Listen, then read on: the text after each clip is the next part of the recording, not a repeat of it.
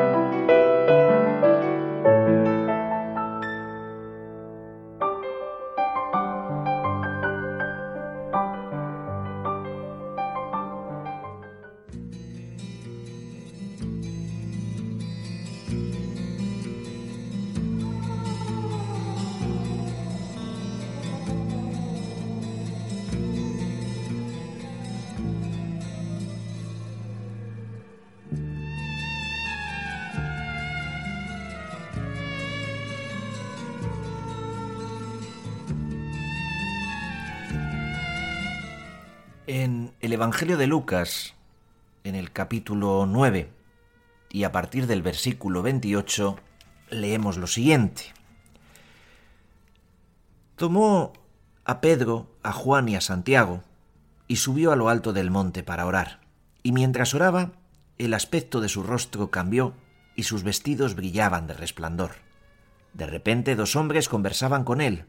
Eran Moisés y Elías que, apareciendo con gloria, hablaban de su éxodo que él iba a consumar en Jerusalén. Pedro y sus compañeros se caían de sueño, pero se espabilaron y vieron su gloria y a los dos hombres que estaban con él. Mientras éstos se alejaban de él, dijo Pedro a Jesús, Maestro, qué bueno es que estemos aquí. Haremos tres tiendas, una para ti, otra para Moisés y otra para Elías. No sabía lo que decía.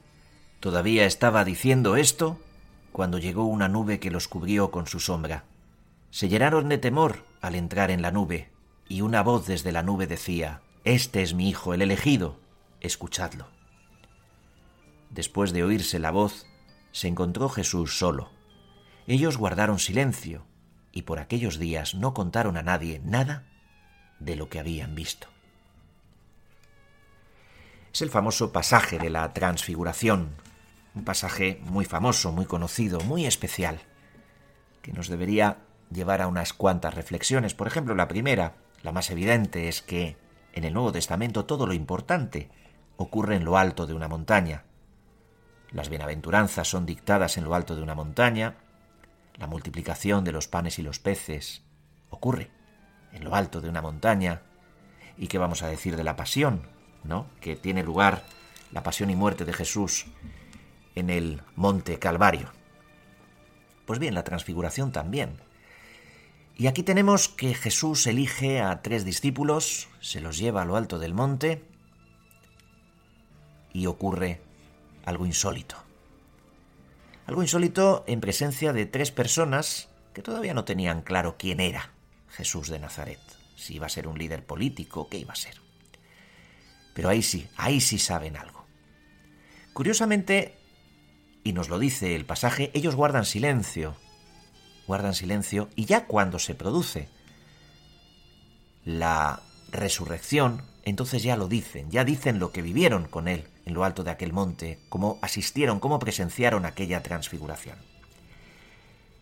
Es como que hubiesen guardado un secreto, el secreto de saber ellos tres quién era Jesús, el secreto de haber visto algo especial. Vemos que guardan silencio los tres discípulos, pero vemos también como Pedro, que es un boca chancla, Pedro que, bueno, es natural, es una persona clarísimamente espontánea, ¿no? que dice le dice a Jesús, Maestro, esto a ti no te va a pasar. O le dice, yo, yo no, yo, yo nunca, nunca te negaré. Y luego le niega tres veces, en fin, es, es un boca chancla. Cuando están ahí en lo alto, Pedro dice algo muy especial. Dice, Maestro, qué bien se está aquí. Yo muchas veces he pensado que esa es exactamente la descripción que nos da el Evangelio de lo que es el cielo. Qué bien se está aquí. Fijémonos que los tres discípulos tienen abajo a sus amigos, a sus parientes, a sus esposas seguramente, a sus padres, sus faenas, sus trabajos, sus responsabilidades, todo. Pero ellos dicen, qué bien se está aquí. Y Pedro se olvida de todo. Pedro dice, vamos a hacer tres tiendas, una para ti, otra para Elías, otra para Moisés. Y están como aletargados. Están viendo a Jesús tal como es en realidad, lleno de luz. Y están en un ambiente celestial. ¿Te está gustando este episodio? Hazte fan desde el botón Apoyar del podcast de Nivos. Elige tu aportación y podrás escuchar este y el resto de sus episodios extra. Además, ayudarás a su productor a seguir creando contenido con la misma pasión y dedicación.